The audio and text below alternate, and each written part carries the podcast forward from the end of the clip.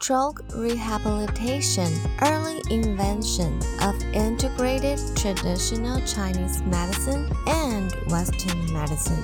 Mr. He has suffered from hypertension and diabetes for many years because he did not take the medicine strictly according to the doctor's requirements. One day he suddenly developed symptoms such as right hemiplegia, crooked speech, and slurred speech. It was confirmed at the hospital that he had suffered a stroke. Stroke is a disease in which blood supply to the brain tissue is blocked due to occlusion or rupture of the blood vessel in the brain. The earlier the recovery time after a stroke, the better the results. After adopting the rehabilitation treatment of integration of traditional Chinese medicine and Western medicine, Mr. He's symptoms such as hemiplegia, crooked speech, and slurred speech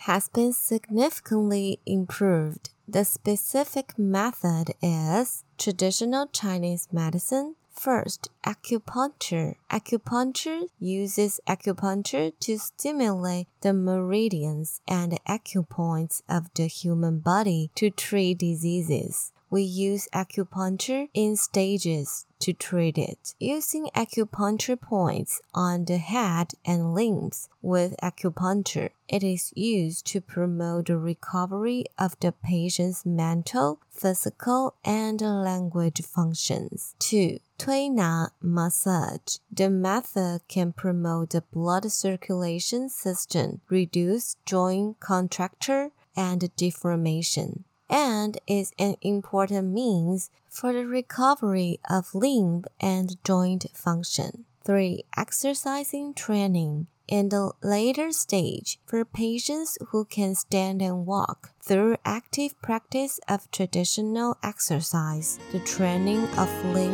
flexibility, coordination, and a balance can be achieved. The above is the sharing of the Zhongguo Yao news. See you next time.